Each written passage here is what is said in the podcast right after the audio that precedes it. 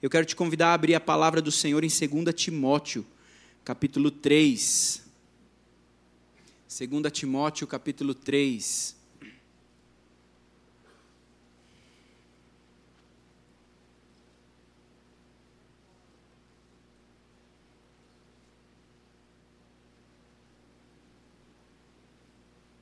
Estamos aqui nos fortalecendo espiritualmente. Amém?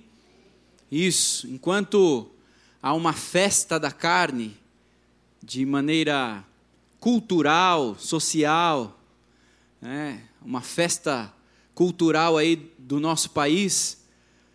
E, e, carnaval significa isso, festa da carne.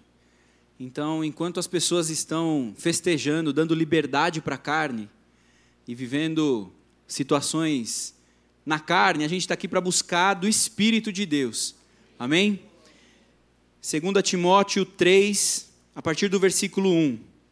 Saiba, ah, eu estou lendo na NVT, tá bom? Se tiver um pouquinho diferente da sua, é a mesma Bíblia, só que com algumas palavras um pouco diferentes. Saiba que nos últimos dias haverá tempos muito difíceis, porque as pessoas só amarão a si mesmas e ao dinheiro. Serão arrogantes e orgulhosas, zombarão de Deus, desobedecerão a seus pais e serão ingratas e profanas. Não terão afeição nem perdoarão. Caluniarão outros e não terão autocontrole. Serão cruéis e odiarão o que é bom. Trairão os amigos, serão imprudentes e cheias de si e amarão os prazeres em vez de amar a Deus.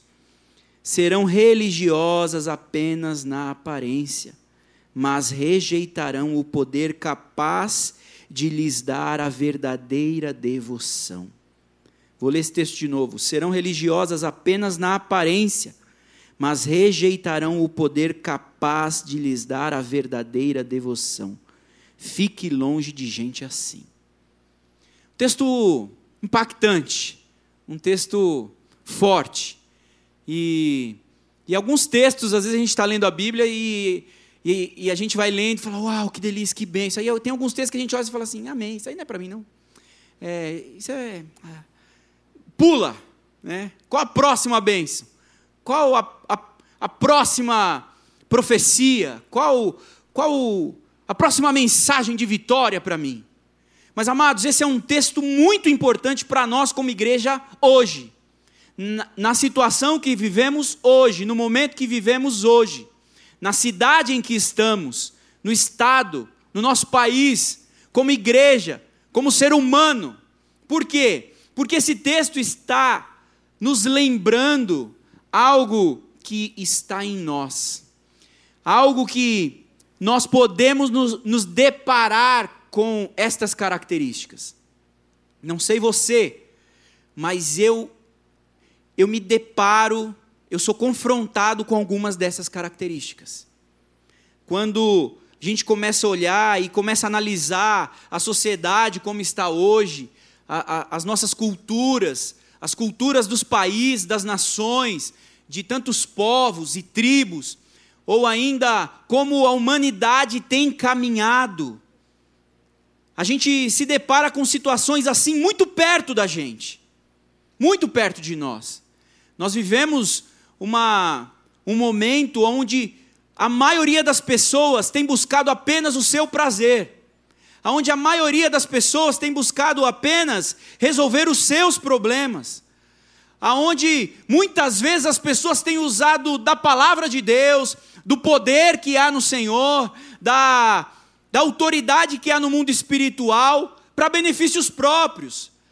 Há muitas pessoas que têm buscado apenas em oração, têm clamado, têm jejuado apenas por seus interesses, por seus sonhos, por seus planos. Ou seja, isso foi chegando muito perto de nós. Não há como dizer que nós não fazemos parte desse mundo, do mundo que é assim.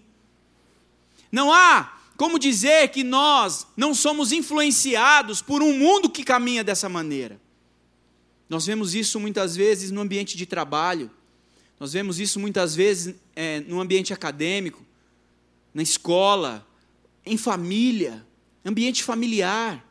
problemas que não são resolvidos, e cada um vai procurando da sua maneira resolver e buscar uma resposta para si. E, e como eu já disse, isso tem chego dentro da igreja, isso tem chego no corpo de Cristo, isso tem acontecido, infelizmente, no corpo de Cristo. E dessa maneira o avivamento não vem. Dessa maneira não há avivamento. Dessa maneira, o Espírito de Deus não pode agir, porque vai contra aquilo que é de Deus para nós, vai contra a obra de Cristo na cruz, vai contra aquilo que Deus sonhou para nós, para a sua igreja. Olha só, as pessoas só amarão a si mesmas e ao dinheiro. Nós vivemos uma sociedade que tem buscado sonhar, tem, tem tido muitos sonhos, a mídia trabalha muito com isso. Nós sonhamos com muitas coisas materiais, sonhamos com muitas coisas onde é, colocamos naquilo o fim da nossa alegria, ou seja, eu só vou ter alegria, só vou ser perfeito, só vou ser, estar satisfeito quando eu tiver aquilo, quando eu conseguir aquela viagem, quando eu comprar aquele carro, quando eu comprar aquela casa, quando eu fizer tal coisa, quando eu conquistar tal emprego. E isso vai nos influenciando, aonde muitas vezes estamos preocupados apenas conosco, amando apenas a nós mesmos. Quantos relacionamentos não dão certo porque as pessoas entram no relacionamento buscando apenas o seu prazer. Eu quero receber, eu quero ser feliz. Esse tem sido discurso, discurso de muita gente. Diante de um casamento, de um relacionamento que não está dando certo. Ah, é porque eu quero ser feliz. E as pessoas estão procurando a sua felicidade. Estão voltadas para si. Estão buscando apenas suprir as suas vontades, os seus desejos as suas emoções, as suas feridas, a si, voltados muito para si. E é o dinheiro. Já está claro. Estamos. A cidade de São Paulo é a capital financeira do nosso país. Quantos de vocês não vieram para São Paulo para estudar numa boa faculdade, para conquistar talvez uma boa profissão, um bom estágio? E, e conquistar um, um, uma boa colocação profissional para ganhar um bom dinheiro. Não há pecado nisso, em, em trabalhar, em, em, em buscar excelência naquilo que Deus tem te dado de dom. Mas a Bíblia fala que o amor ao dinheiro é a raiz de todos os males.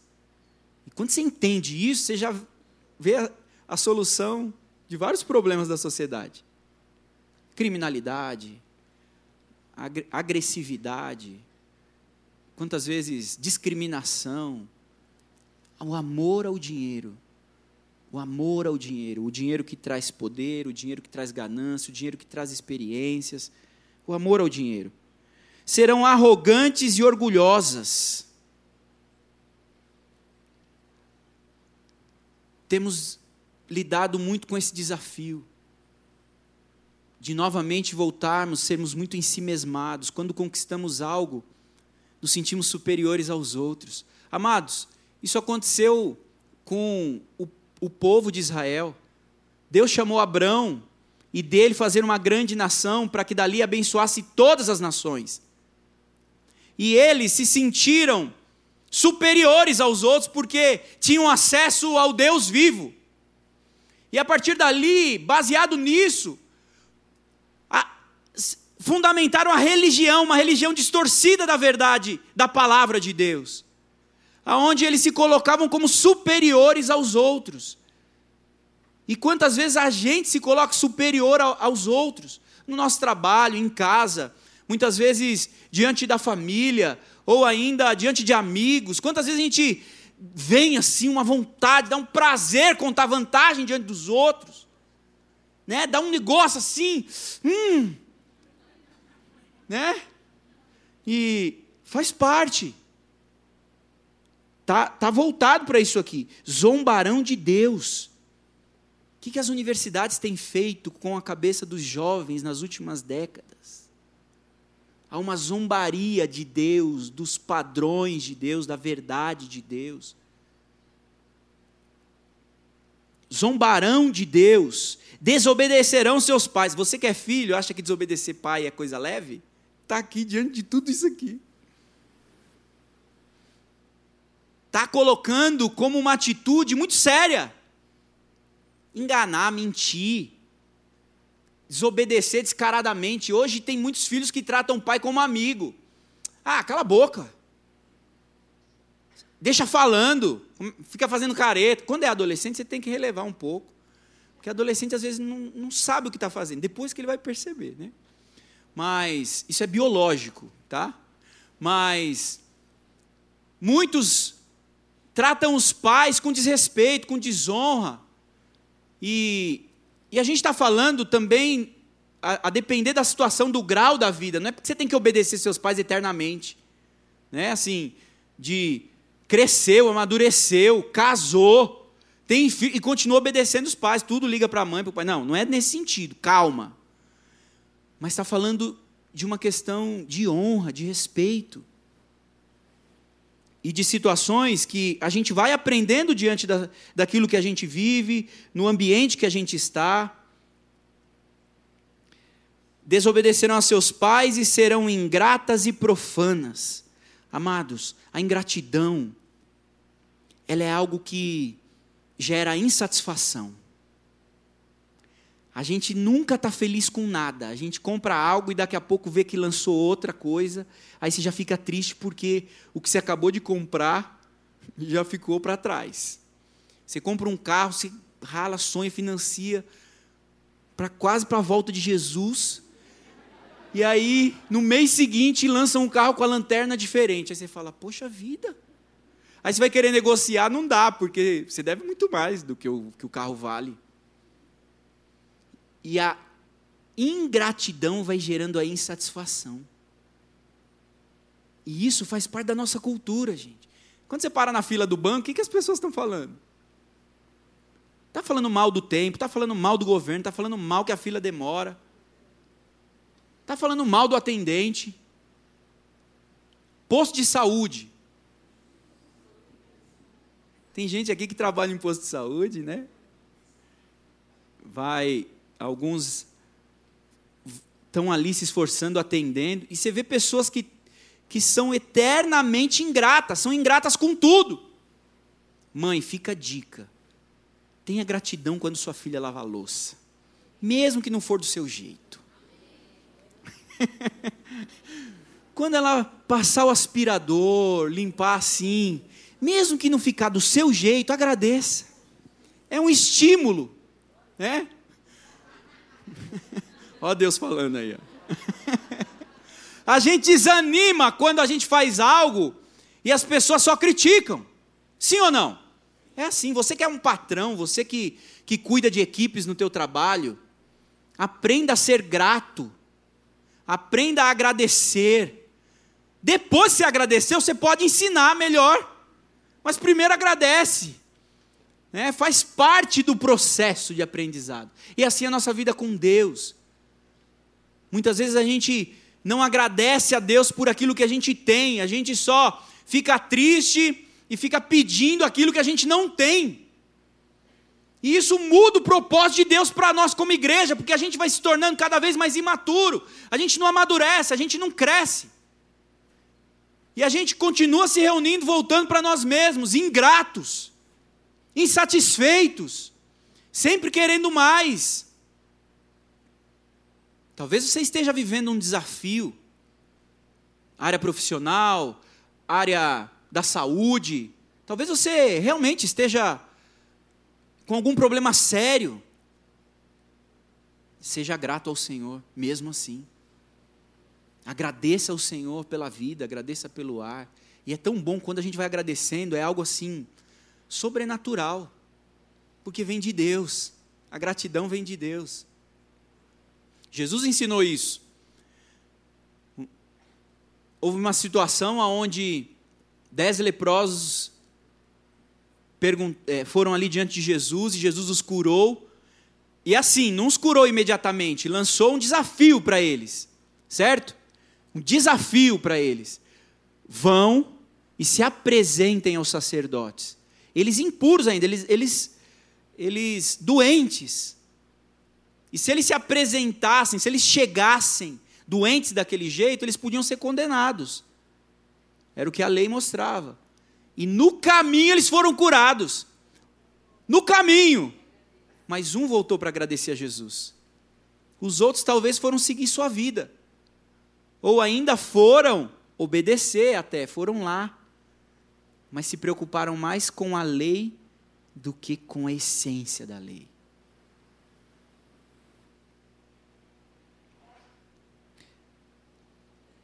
Três, não terão afeição nem perdoarão. Amados, a gente vive realmente momentos difíceis onde as pessoas não são mais afetadas com as outras. Não há afeição, não há empatia, não há conexão com o problema do outro.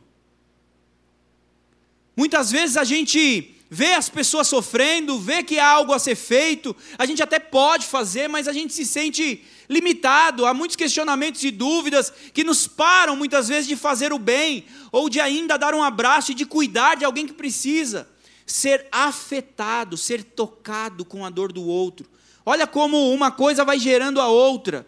Estamos fechados em nós mesmos, preocupados conosco mesmos. Mas o corpo de Cristo, ele veio para que possamos estar ligados um ao outro. O corpo é uma expressão daquilo que Deus sonhou para a igreja, Deus sonhou para nós, ligados um ao outro, preocupados, sustentando, cuidando um do outro. Assim é o nosso corpo, assim é o corpo de Cristo. Nem perdoarão. Amados, a falta de perdão tem sido um grande problema, um problema sério dentro da igreja. Um problema seríssimo na nossa sociedade e dentro da igreja. Está sendo muito difícil exercitar o Mateus 18. Mateus 18, 15. Abre lá, vamos ler esse texto, por favor.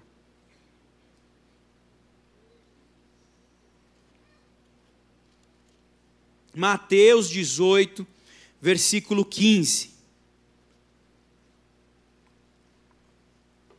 Se você não conhecia esse texto, você precisa fazer umas estrelas, grifar, pintar, pode colorir. Se um irmão pecar contra você, vai e fale para o pastor. É isso que está escrito aí? Não. Vai e coloque nas redes sociais. Não? Se um irmão pecar contra você, fale com ele em particular. E chame-lhe a atenção para o erro. O que aconteceu com a gente é que quando as pessoas fazem algo que nos ferem, a gente fica esperando aquela pessoa perceber que ela fez. E quando ela perceber, a gente fica esperando que ela venha pedir perdão. Porque a gente é a vítima. E às vezes isso demora, gente. Ah, demora. Às vezes nem acontece. E há um discurso aí que diz assim: o tempo cura.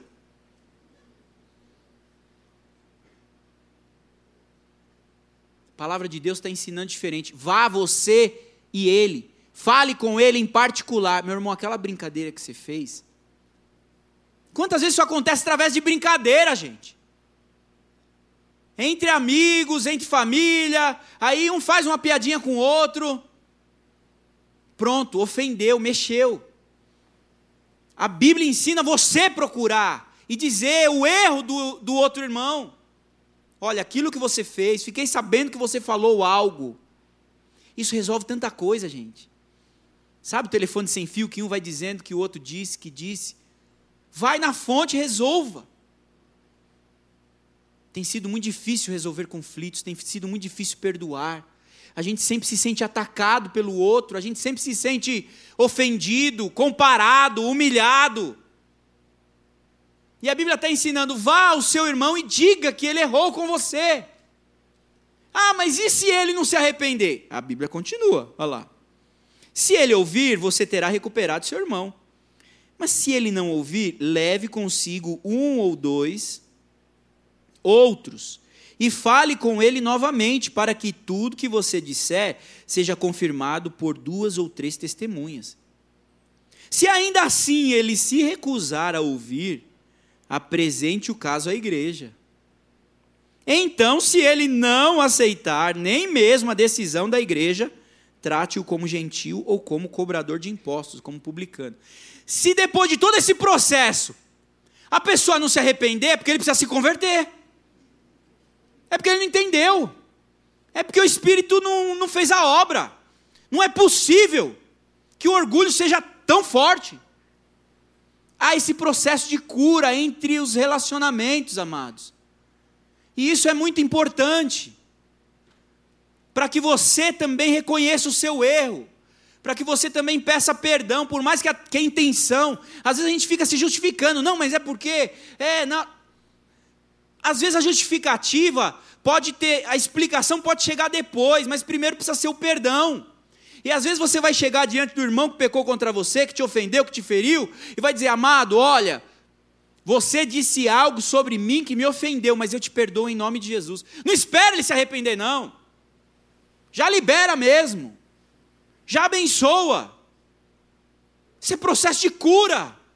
Isso é leveza. O diabo tem segurado muito a igreja de Cristo com picuinhas e probleminhas entre nós. Quantos de nós já não saiu de outras igrejas por causa de problemas não resolvidos? E a gente ainda coloca Deus, não, porque Deus me dirigiu. Pode ser, irmão, não estou questionando isso, não. Eu mesmo vim de outra igreja e foi uma situação assim que Deus me arrancou, fez assim. É. Então, não estou falando contra isso, mas tem situações que precisam ser resolvidas e está na nossa mão. E isso é poderoso diante de Deus e diante da sociedade. E é através disso que vem a expressão da igreja. Uma igreja que aceita os seus desafios e que vive aquilo que Deus chamou para viver. Isso é viver o Evangelho, isso é viver aquilo que, que Deus tem para nós. E é através disso que chega o que Deus tem para nós. Então, marca aí, Mateus 18. Sempre que você tiver dúvida, vai lá, mas fala assim: Mas eu não posso esperar Ele mesmo? Você não pode me ajudar, dar uma dica que Ele fez isso? Deus te deu aí a direção. Amém? Que mais? Versículo 3 ainda. Caluniarão outros e não terão autocontrole. Bom, isso aí também tem acontecido muito. A gente tem perdido demais o controle da situação. As pessoas têm andado muito envolvidas consigo mesmas e, e, muitas vezes perdido demais o controle. Ainda na área relacional, tem um outro texto que fala de situações que nos, nos deixam mais calmos, mais tranquilos e que nos, nos abençoa também espiritualmente, que está lá em Tiago capítulo 5, relacionado ao perdão.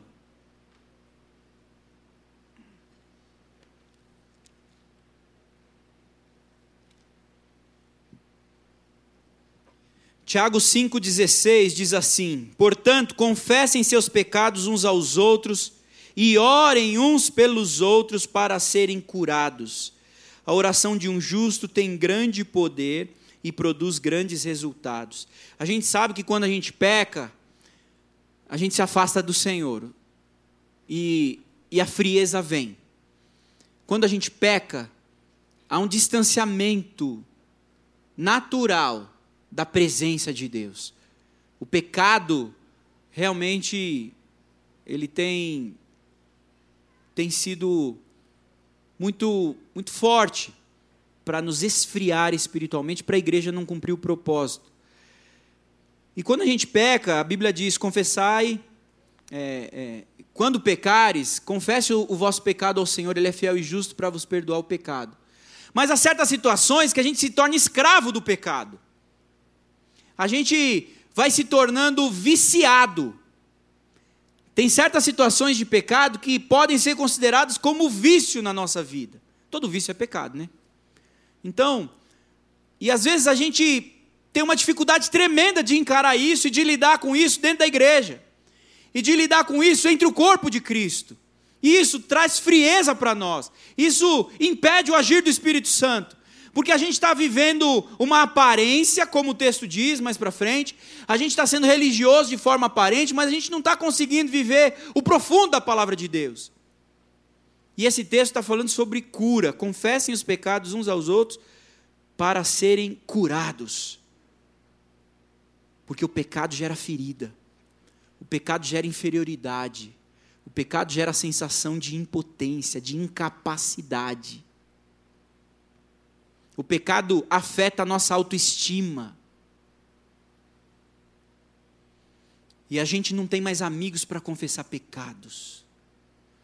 Mesmo dentro da igreja, a gente não tem conseguido encontrar pessoas que não nos julguem, que não nos amem, que não nos abracem, que não acompanhem diante de um pecado, diante de um desafio.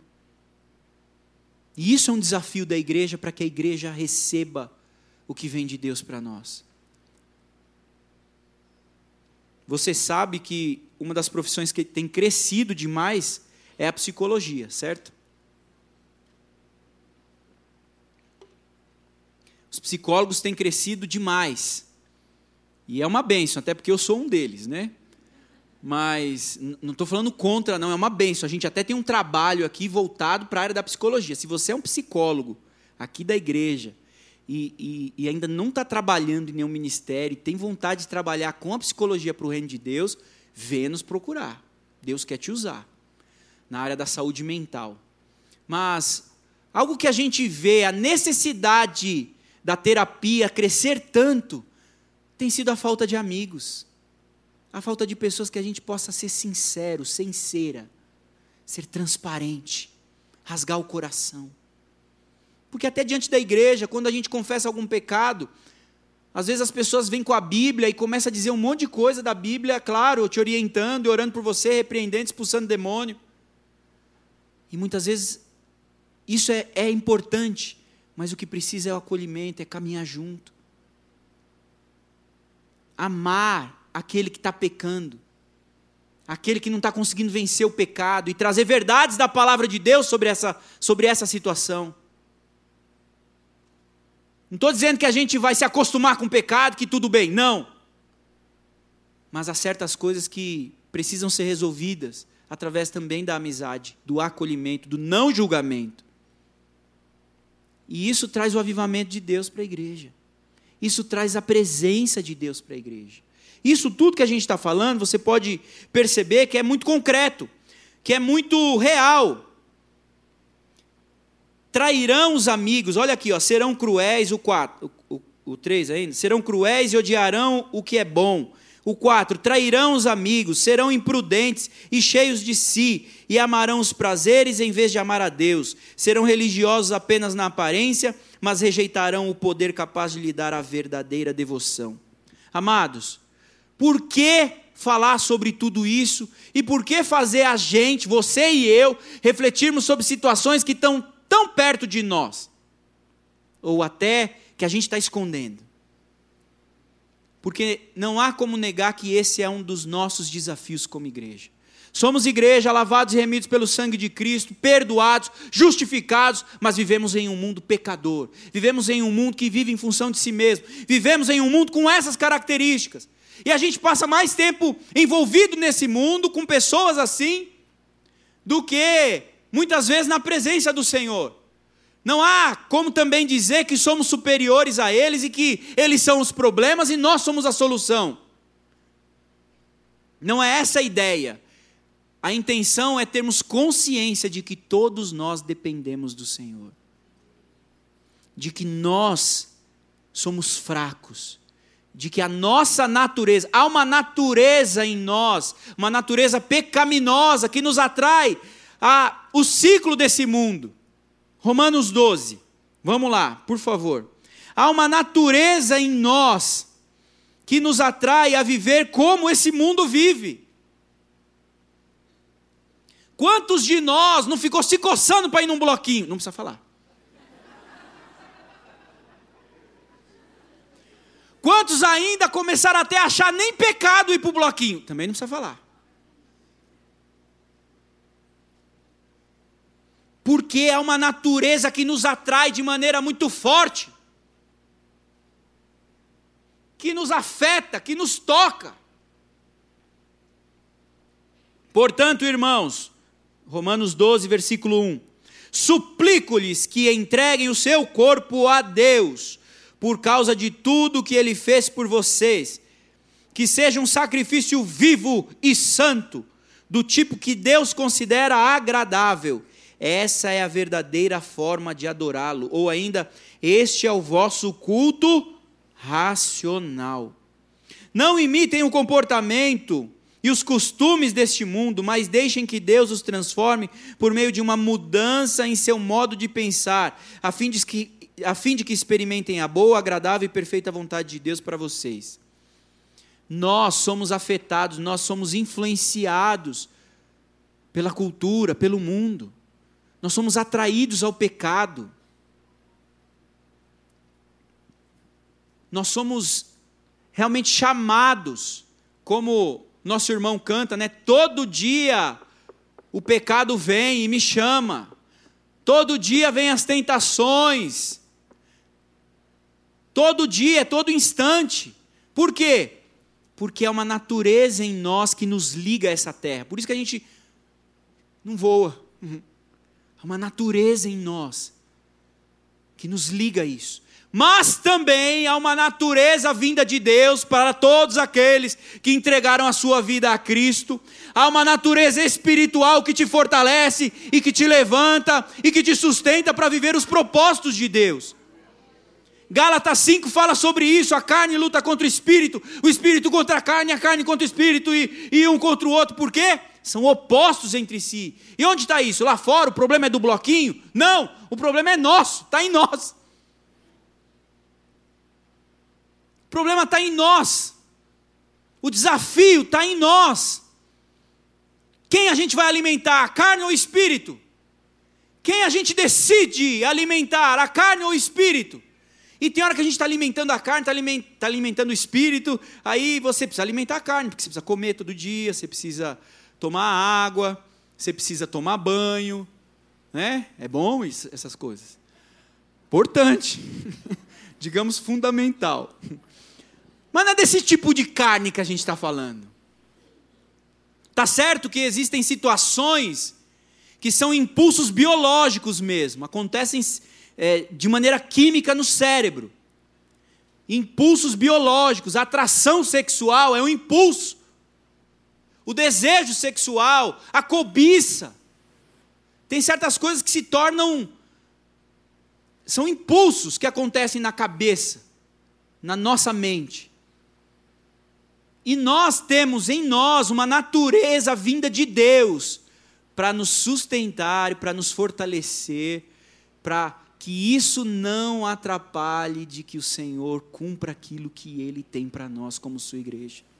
Ou seja, somos uma igreja santa, sim, santificada, não é pelas nossas atitudes. O Senhor nos santificou, nos tornou justos, nos tornou santos Através da obra na cruz, ele fez isso por nós. Mas nós estamos envolvidos no mundo, estamos em um mundo, estamos inseridos em um mundo. Por quê? Por que, que Deus não nos tira logo? Ora vem, Senhor Jesus. Por que, que Deus não volta? Por que, que Jesus não volta logo e não nos livra de tantos problemas? E aí seria tão mais fácil. Porque há um propósito seu diante dessas pessoas. Há um propósito de Deus para você diante desse mundo há um propósito de Deus para nós, a sua igreja, diante desse mundo. Primeiro é que você o vença. Primeiro é que você seja renovado, fortalecido, sustentado, curado e vença, para que você possa refletir e influenciar outros.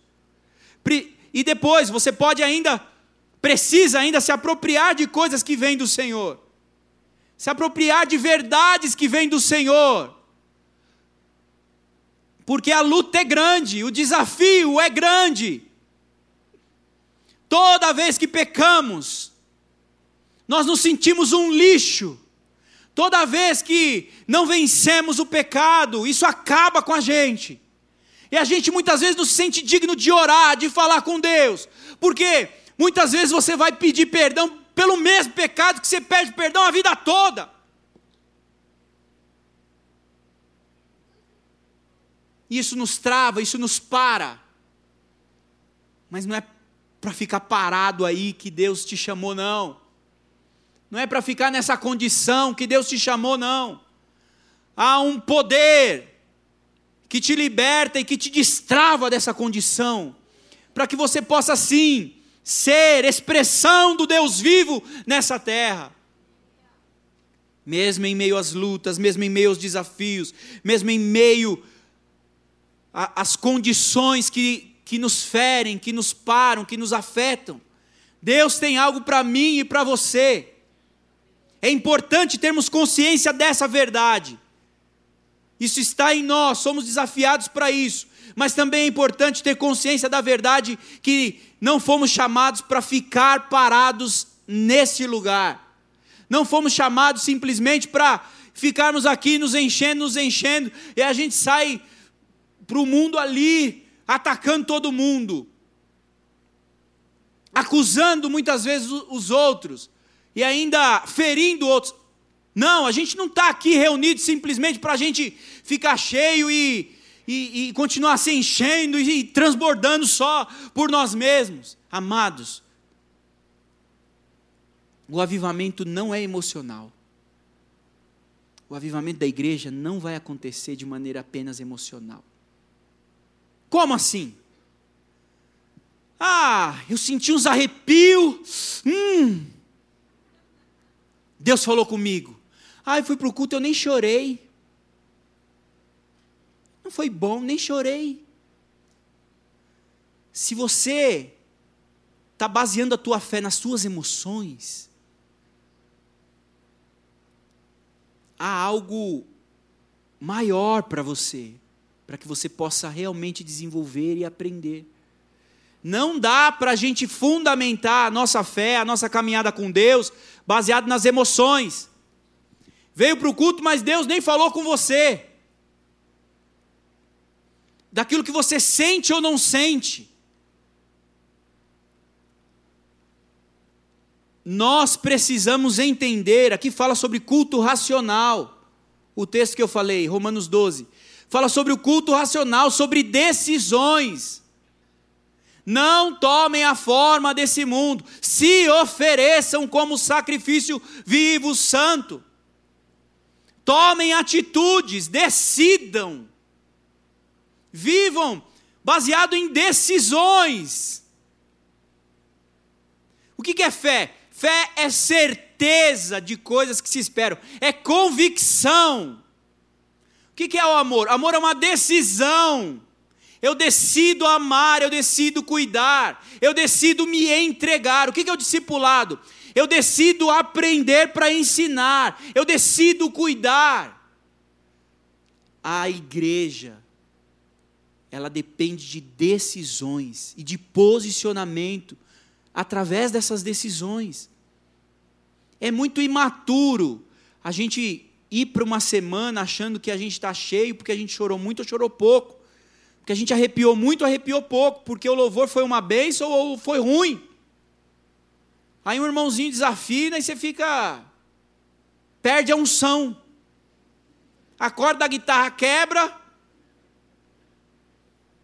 Ah, não foi bom. Vou te dizer, a gente elevou o nível assim. Você que participa aqui, você vê algumas coisas assim, você vê o louvor numa unção. A equipe do Criativo Calore, eles têm orado, têm se dedicado, todo mundo quer, quer dar adoração do Criativo, e a gente adora com excelência. Aí fica ruim se você vai visitar outra igreja, tal, ver o louvor e falar, hum, o povo não sabe nada. Ai, Deus nem falou comigo. Cuidado, irmãos. Não pode ser assim, não. Você vai assistir outro culto, né? Você assiste um culto de domingo aqui, pá. Aí você de repente assiste outro culto que ainda está se caminhando para chegar nisso. e aí você fala, ai, não foi tão bom. Não dá para basear a sua caminhada com Deus nas suas emoções, nesse sentido. Aí você pega a Bíblia, Deus fala comigo. Aí é a roleta russa, né? Vocês já ouviram falar disso, né? Nunca ouviram falar? A roleta russa, você pega a Bíblia, joga para cima e pum. Fala comigo, Senhor. Por que roleta russa? Porque você pode ouvir algo bom ou não. É claro que Deus fala através da palavra. Mas é muito importante você ter um relacionamento com a palavra de Deus. É muito importante você conhecer o que a palavra de Deus diz. É isso que vai sustentar a sua mente, a sua fé racional. Fé afetiva, que é o que eu falei relacionada às emoções, é uma fé imatura, é fé de criança. Porque o cérebro dela, cérebro da criança, é um cérebro afetivo. É um cérebro que se apega às emoções. Mas quando a gente amadurece, o nosso cérebro está preparado para viver coisas poderosas. E o nosso desafio na nossa sociedade é viver uma fé racional, é viver uma fé inteligente, sim. É entender quem nós somos diante de Deus, é entender o que Cristo fez por nós, é compreender o nosso papel no todo, no corpo de Cristo e aceitar verdades que foram estabelecidas no mundo espiritual e no mundo físico. Isso é ter uma fé racional, é uma fé inteligente. Aonde você de uma maneira ou de outra vai amadurecendo, se colocando no lugar do irmão. Às vezes o irmão passou por você, não te cumprimentou. Às vezes ele está chateado, está com um problema, está chorando, está com vergonha porque a cara está inchada, porque Deus tocou, porque aconteceu um monte de coisa. Guarda o teu coração dos mimimi, irmãos. Guarda o teu coração de fofoquinhas e diz que me diz que. Isso enfraquece o corpo. E desse jeito, não vem o avivamento. Não acontece. Nós juntos vamos crescendo, cuidando uns dos outros, amadurecendo e vivendo coisas especiais. Por quê? porque é isso que Deus tem para nós. Fé racional, como nosso desafio, é você entender que você é salvo pela graça. Isso não vem de vós, é dom de Deus. Efésios 2: não por obras, não por atitudes. Você pode trazer o seu colchão da sua casa, dormir aqui na igreja, ficar todos os cultos, participar de todos os ministérios e não ser salvo. Isso não vai fazer de você uma pessoa mais santa, mais ungida. Por essa simples atitude religiosa, entenda. É claro que quando a gente se apaixona por Jesus, quando a gente se envolve no corpo, você quer estar perto. Quando a gente ama alguém, não é? Tá junto, você, uau. Isso não vem de vós, é dom de Deus, não por obras, para que ninguém se glorie. Outra verdade. Esse texto aí tem mexido muito comigo. Colossenses, abre aí, por favor.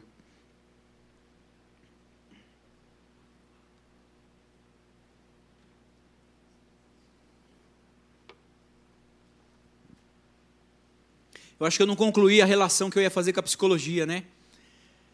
É, às vezes a gente está tendo que buscar um terapeuta para poder falar das nossas mazelas. É nesse sentido. Às vezes a gente está tendo que pagar alguém para nos ouvir.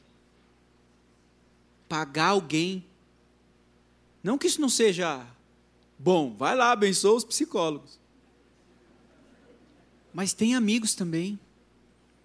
Tem pessoas que você possa confiar. Que você seja confiável a outras pessoas. Isso faz parte do corpo, faz parte dessa fé racional daquilo que Deus tem nos dado. É muito saudável falar. É muito saudável falar. A fala já é terapêutica. Então, quando você tem algum amigo que você conversa, que você fala das coisas, isso já, já vai ajudando sua cabeça a se resolver. A gente vive uma um momento de muita informação, muita, muita informação, você já sabe disso. E a gente vicia em informação. Quantos de vocês, não precisa levantar a mão não, é só uma pergunta para reflexão. Quantos de vocês ficou, conseguiu ficar o culto todo sem olhar mensagem no celular? Não precisa levantar a mão não, tudo bem, amém. É só para reflexão. A gente vicia.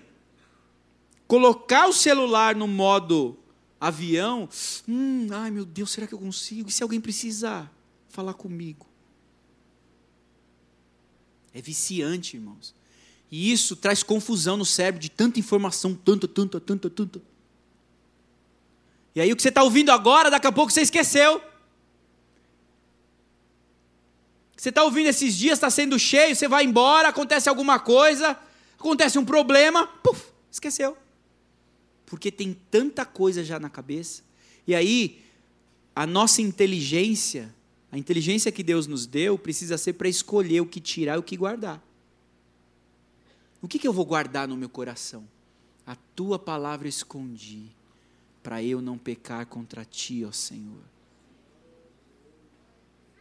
Você tem autoridade, você tem capacidade para guardar a palavra de Deus.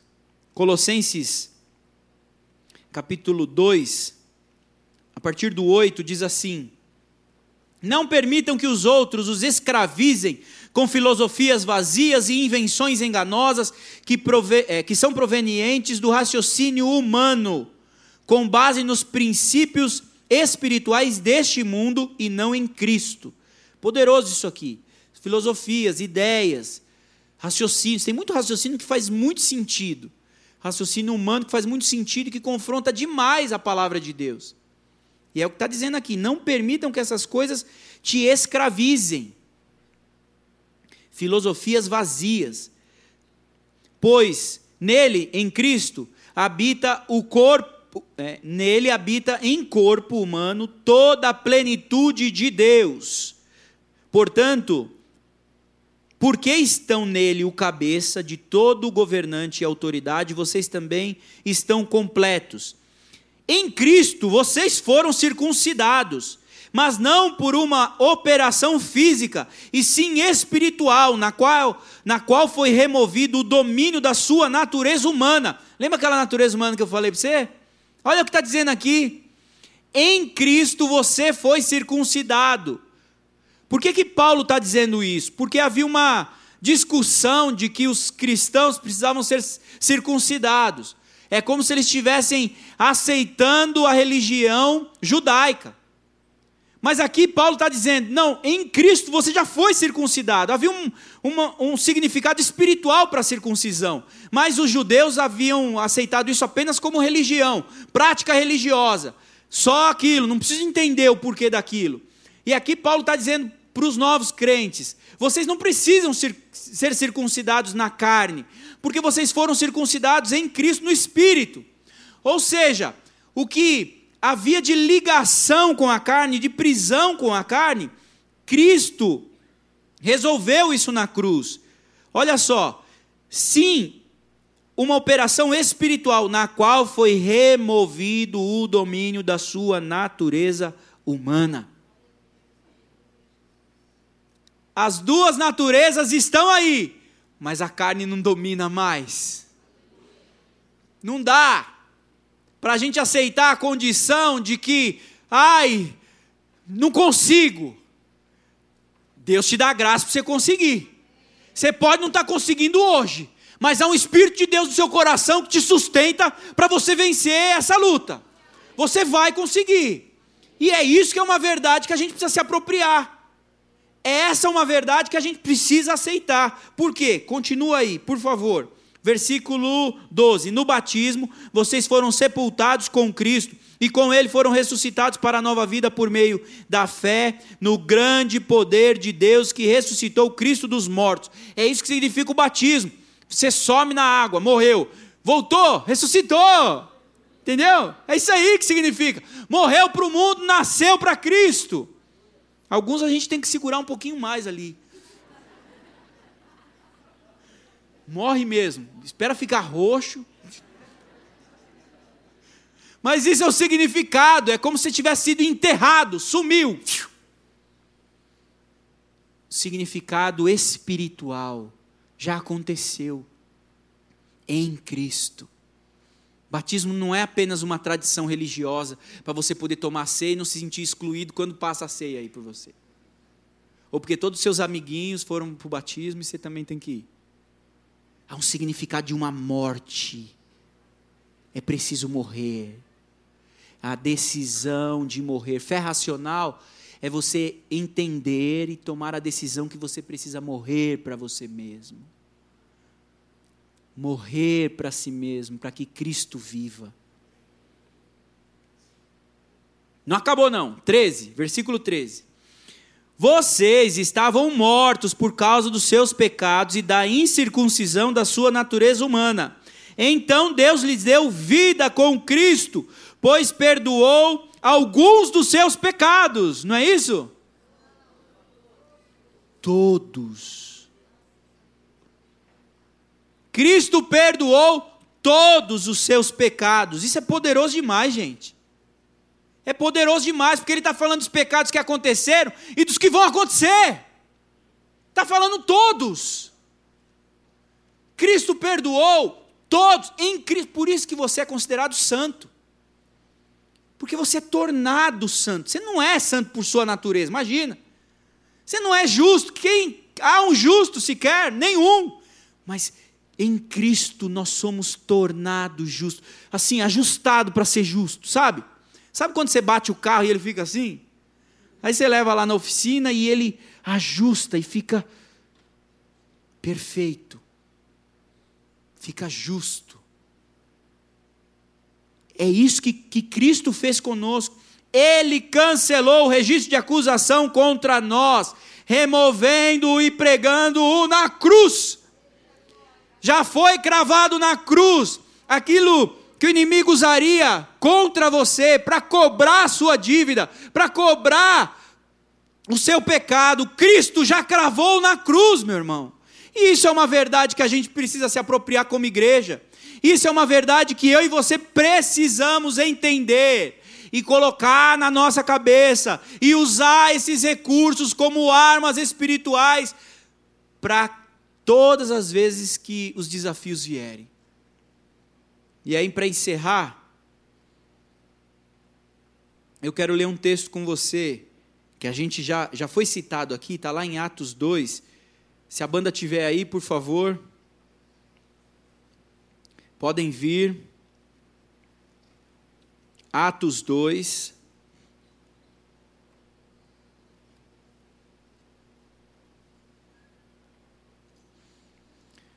Porque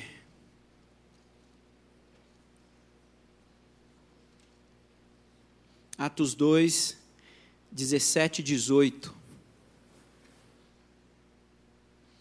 A gente leu em Efésios falando dos últimos dias, lembra? Nos últimos dias as pessoas, saiba disso, nos últimos dias haverá tempos muito difíceis, e as pessoas serão assim, assim, assim, nos últimos dias. É, aí olha o que esse texto diz, uma profecia de Joel. Nos últimos dias, disse Deus, derramarei meu espírito sobre todo tipo de pessoa. Seus filhos e suas filhas profetizarão, os jovens terão visões e os velhos terão sonhos. Existem os últimos dias, onde a gente se sente desafiado e parece que eles já estão entre nós, esses últimos dias. Parece que já estamos vivendo os últimos dias desafios, tentações, problemas, dúvidas, confrontos, confrontos na nossa fé, confrontos nos nossos padrões, mas também nos últimos dias, o Espírito de Deus seria derramado sobre toda a carne. E um dos nossos desafios como igreja é a dependência total do Espírito de Deus.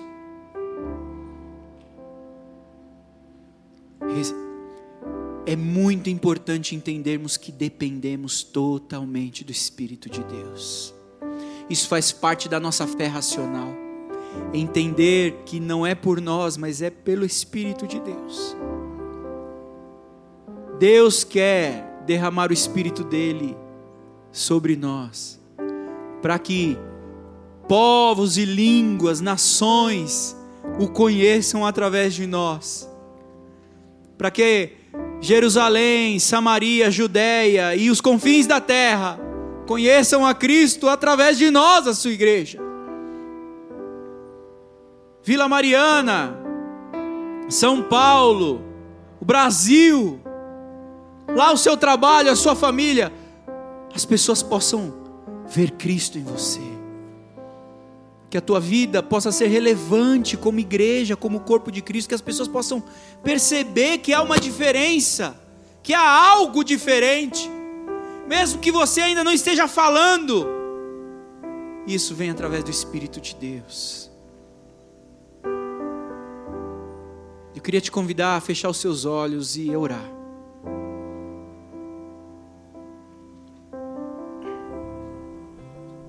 Eu queria te convidar a rasgar o teu coração diante do Senhor. Rasgar o teu coração diante do Senhor. Vai colocando diante do Senhor tudo que você se identificou com esse texto. Se você se sente independente, se você se sente arrogante, orgulhoso, tudo que você se identificou com esse texto, eu quero te convidar a rasgar o seu coração diante do Senhor porque Ele te acolhe do jeito que você é, do jeito que você está. E Ele te trouxe nesse lugar para te ajudar a, a ter uma esperança de que você não nasceu para ficar preso no pecado. O pecado não terá domínio sobre vós, porque você não está debaixo da lei, e sim da graça de Deus.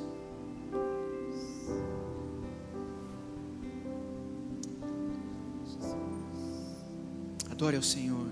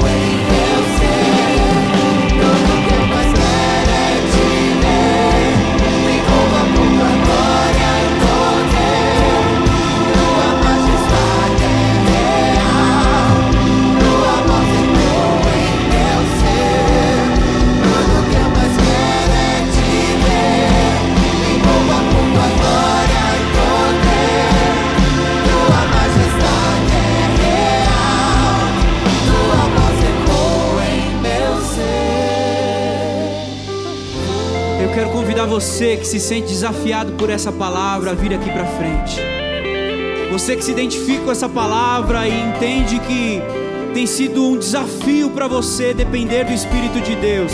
Você que se identifica com trechos desse texto que a gente leu e que tem sido difícil para você lidar com isso, com a tua fé, eu quero te convidar a vir aqui à frente. Você que quer realmente receber uma porção diferente do Espírito de Deus. Vem aqui, pode vir, começa isso. Não precisa se envergonhar, não. Não precisa se envergonhar. Pode vir. Lembra que a gente leu? Confesse os seus pecados uns aos outros para ser curado. Isso é um tipo de confissão. Venha para frente. Venha.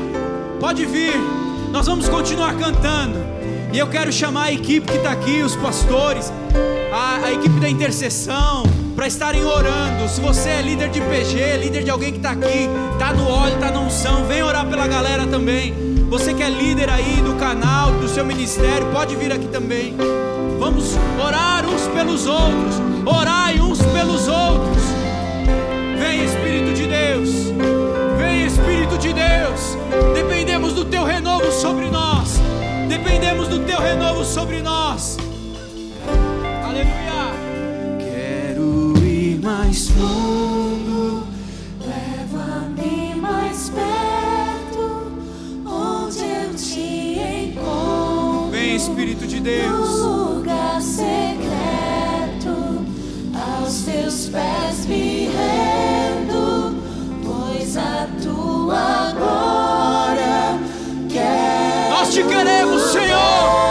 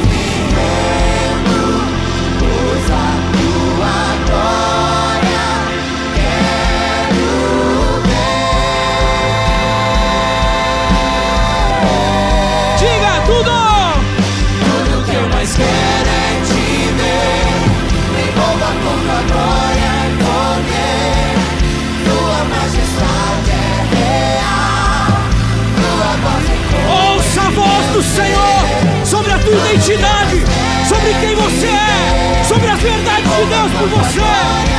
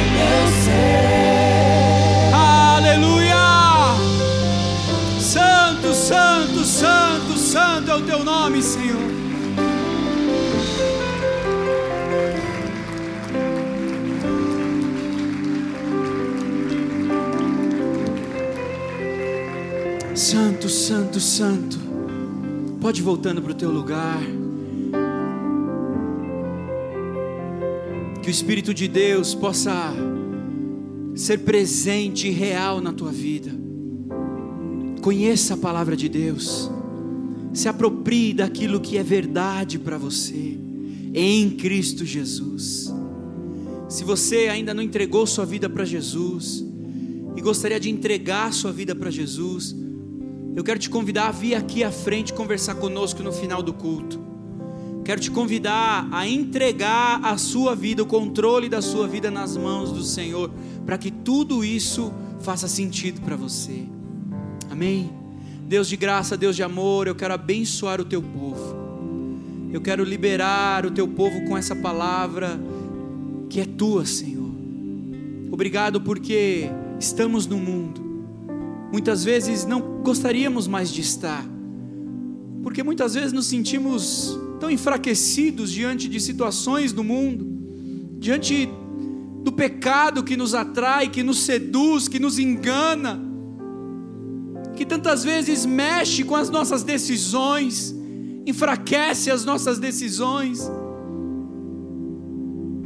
Tu sabes, ó Deus, a verdade, a situação real de cada um aqui, mas nós te agradecemos porque estamos neste mundo para vencer esse mundo. E diante desse, desse desafio, nós te conhecemos, Senhor. É verdade, é diante desse desafio que vamos conhecer o teu poder, que vamos conhecer o poder daquele que nos libertou das trevas, daquele que nos resgatou das trevas para a sua maravilhosa luz. Eu oro para que cada um, na sua situação atual, possa viver experiências íntimas e pessoais contigo, de renovo, renovo de esperança, renovo da fé, renovo de propósito. Que o nosso coração esteja alinhado ao teu e não ao do mundo. Que as nossas decisões sejam voltadas à tua e não à do mundo. Para que assim pessoas desse mundo te conheçam através de nós. Renova-nos, derrama do teu espírito sobre nós a cada manhã, para que a tua luz brilhe e outros sejam atraídos por essa luz. É assim que nós abençoamos o teu povo. Desde já abençoamos a reunião de amanhã, de terça-feira, para que a, a tua unção continue sendo derramada na nossa mente de maneira racional e no nosso espírito de maneira muito poderosa. Em nome de Jesus. Amém. Amém.